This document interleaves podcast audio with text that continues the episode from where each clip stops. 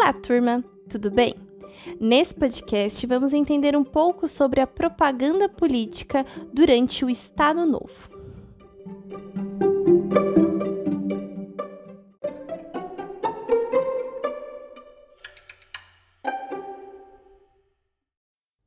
Vamos lá, né?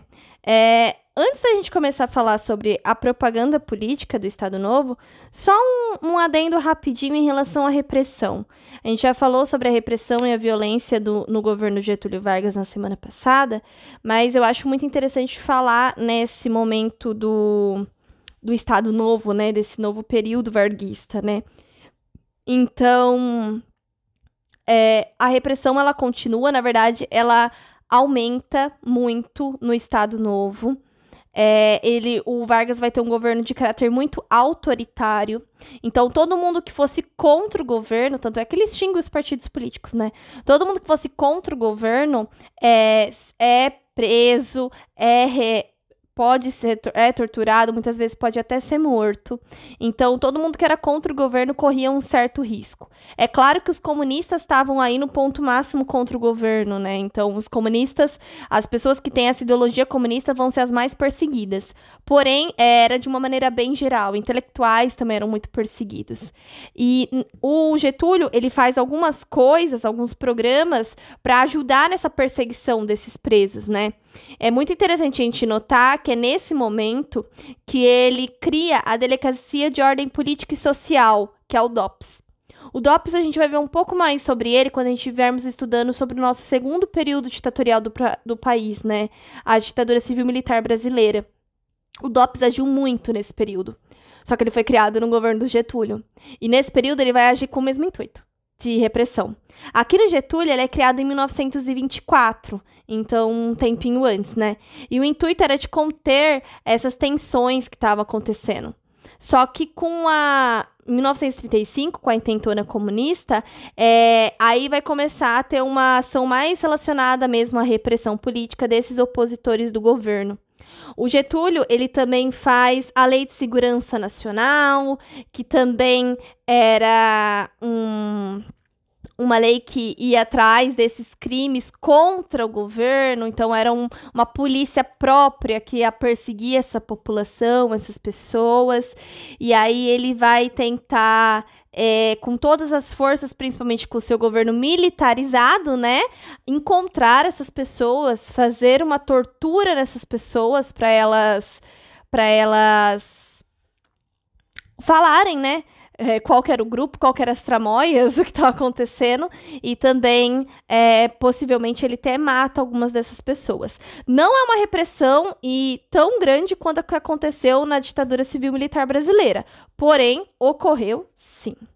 E sobre a propaganda, o Getúlio, ele era um populista. E o populista ele usa muito dessa questão também da propaganda para ele liderar as massas, para ele cativar, para ele fazer com seu carisma as pessoas a seguirem ele. E o Vargas, é, por um lado, é, ele persegue, como eu disse, diversos artistas e intelectuais que eram contrários ao regime. Mas, por outro, porque o Vargas sempre dá uma coisa e toma com a outra, né? Ele faz vários investimentos para valorização do rádio, do cinema e do patrimônio histórico nacional. Isso vai acontecer principalmente porque ele vai utilizar dessas dessas coisas, ele vai utilizar dessas desse cinema, desse rádio, dessas formas de propaganda para se divulgar e para divulgar o seu governo. Então, lá no início da década de 1930, né, ele a, o rádio ele não era muito utilizado como ele é hoje em dia. É, ele só transmitia mais música clássica, óperas, noticiários, leituras de textos instrutivos, e o rádio não era nem tanto utilizado aqui no Brasil. Então as pessoas não tinham tanto acesso ao rádio. Nessa época não existia televisão. Então o rádio é nesse momento que ele começa a surgir. E aí o Vargas, ele vai se aproveitar isso, ele foi muito esperto. Ele vai aproveitar do rádio para divulgar o seu governo, para propagar os seus ideais. Então, a partir de 1932, ele vai começar a vincular propagandas. Então o rádio ele vai se tornar como se fosse a televisão dos dias atuais, como se fosse a Netflix dos dias atuais, que todo mundo tem ele vai começar pra, é, a transmitir conteúdos que o público gostava muito. Então é nesse momento que começa a ter vários gêneros musicais, é, esportes, humor, utilidade pública, novelas radiofônicas. É o momento da era do rádio que a gente fala. Todo mundo tinha um rádio em casa, e era aqueles rádios grandões, sabe? Que vocês já devem ter visto em filmes, em novelas. E todo mundo tinha esse rádio. A família se reunia no jantar para ficar ao redor desse rádio, para escutar os programas de rádio. O rádio se torna muito popular, muito acessível. É, o preço dele cai um pouco, então muita gente tinha, era o item de desejo de toda a população brasileira da época. E aí o Vargas, ele vai ver essa importância do rádio como um meio de comunicação com o público dele, com a pessoa que está lá na casa. Como que ele vai se comunicar com essas pessoas? O rádio era uma boa forma.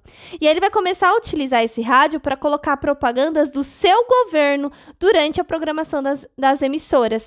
É nesse momento, em 1938, que ele vai criar o programa radiofônico Hora do Brasil. Hoje em dia ele ainda existe. Ele é chamado A Voz do Brasil. Não sei se vocês já escutaram esse programa. Ele é transmitido diariamente. Naquela época era e agora também, né? E sempre no mesmo horário.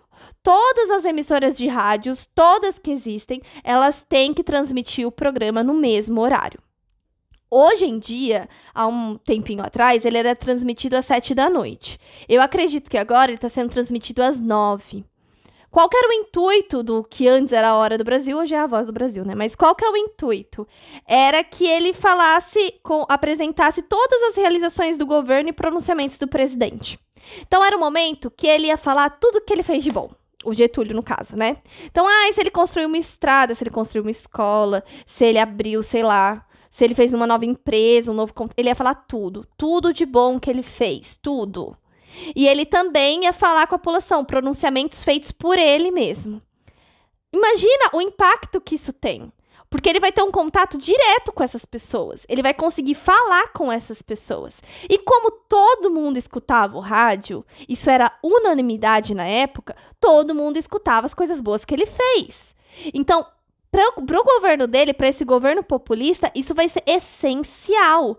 Se ele não fizesse isso, provavelmente ele não seria tão popular como ele foi. Ele não seria tão carismático, tão. As pessoas não amariam tanto ele. Porque todo mundo só vê as coisas boas que ele fez. Ele faz questão de exaltar o que ele faz de bom. E isso é muito bom para a imagem dele, né? Mas não para no rádio. Ele vai começar a utilizar o cinema também. No cinema, ele começa a fazer produções, né, que eram exibidas com séries de documentários de curta-metragem, como o Cine Jornal Brasileiro, ou então de é, trailerzinhos que passava sempre antes de qualquer filme. E esses filmes eram criados pelo Instituto Nacional do Cinema Educativo. É, eu tô falando dessas coisas para vocês, algumas dessas alguns desses vídeos que eu achar, eu vou deixar para vocês em outros arquivinhos nessa semana, tá? Para vocês verem como que era mais ou menos esse estilo de propaganda. Mas ele vai pegar então e sempre colocar alguns trailers antes de todo o filme. Então tá, no rádio você já ouve falar do Getúlio. Aí se você vai no cinema, antes de você assistir o seu filme, você vai ver um, trailer, um trailerzinho do tudo que bom que ele fez. Tá vendo como não tem como a pessoa escapar? E outra coisa, vocês estão percebendo que isso é muito parecido com o nazismo? Nazismo era assim também, né? Eles utilizam muito da propaganda para a população, é, para eles convencerem a população e tal. E aí o Getúlio cria o DIP. O que seria o DIP? O DIP é também conhecido, o nome dele, né? Essa é a sigla, mas o nome é Departamento de Imprensa e Propaganda. E o DIP, ele vai ter a tarefa de fazer a propaganda oficial do Estado Novo. Então, é ele que vai fazer os programas do rádio, é ele que vai fazer os trailerzinhos que passam antes do cinema, os panfletos, é, tudo que fosse propaganda do, do governo, é ele que faz. Eles também vão promover, então, a figura do Getúlio Vargas e legitimar o regime, né? Então, eles vão exaltar o Getúlio. O DIP ele foi criado em 1939 e aí eles vai começar a mostrar propagandas que falam da necessidade de recuperar a ordem interna, a imagem de uma nação unida e forte que caminhava para o futuro de prosperidade, paz. Então ele sempre vai fazer essas propagandas muito nacionalistas. Ele vai fazer uma série de materiais, panfletos, cartazes, cartilhas educativas que ele mandava para as crianças nas escolas. Eu acho que eu tenho esse arquivo, vou deixar para vocês verem. Filmes, tudo que exaltava o nacionalismo e a ideologia do trabalhismo. Além de fazer todo esse tipo de propaganda, o DIP ele também era responsável por censurar os meios de comunicação, dirigir os programas de radiodifusão do governo e promover manifestações cívicas que ajudavam a divulgar a ideologia do Estado Novo, como os eventos do 1 de maio e do 7 de setembro. Então, além dele fazer as propagandas, ele vai ser a peneira que vai é, falar o que pode ser publicado ou não. Aí é que tá. O Getúlio, ele faz esse órgão e aí tudo vai ser censurado. Então, um jornal tem que passar pelo DIP para ver se ele vai poder publicar aquela, aquela reportagem. Uma música tem que passar pelo DIP para saber se vai poder publicar aquela música. Um livro, tudo, tudo passa pelo DIP. E algumas coisas ele pode não deixar ser publicadas, então vetar totalmente, ou ele pode retirar algumas partes que não poderão ser publicadas. Isso também pode acontecer, como no caso de uma música. Ele também é, fazia esses movimentos, esses eventos cívicos que eram muito comuns. É, sempre nessas comemorações tinham muitas bandeiras, faixas que exaltavam o governo Vargas e sempre fazia uma imagem de parceria e cumplicidade entre o Estado e o povo. Então, o Getúlio Vargas, ele vai se utilizar muito dessa propaganda e o DIP é fundamental para isso, para ele conseguir mandar essa propaganda para as pessoas, para as pessoas terem acesso. A política do Getúlio Vargas vai ser uma, uma, política de uma nova construção da identidade nacional brasileira. Então, além dele fazer essa série de coisas relacionadas à propaganda, né, exaltando o nacionalismo, é no governo dele que começa a ter também os, as coisas relacionadas à educação. É nesse momento que o ensino médio se torna obrigatório para uma pessoa conseguir fazer uma faculdade.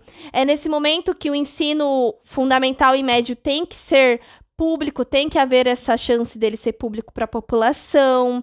É nesse momento que começam os cursos profissionalizantes, como a gente conhece hoje, que tem nas ETECs. É, então, ele também vai fazer muito isso porque ele quer essa nova população intelectual do Brasil, ele quer esse modernismo, né? Ele quer essa modernidade. E aí ele vai utilizar, além dessas propagandas, de várias outras coisas. A política que ele tem muito relacionada com os Estados Unidos é nesse momento que surge o Zé Carioca, não sei se vocês já viram, a figura da Carmen Miranda, que vai ser exaltada para o mundo inteiro, exaltando as belezas do país. Eu vou deixar alguns videozinhos para vocês. A Aquarela do Brasil é uma música que ele faz, o Getúlio faz para exaltar o Brasil.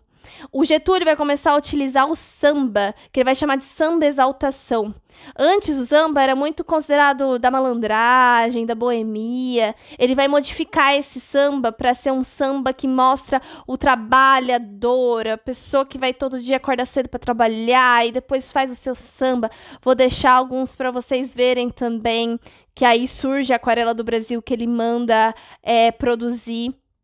Então é nesse momento que surgem várias, várias formas de divulgar o nosso país, tanto aqui para os próprios brasileiros, quanto para o restante do mundo também. E isso vai ser muito caracterizado do Estado Novo, durante a época do Estado Novo. É isso. Espero que vocês tenham entendido e até mais.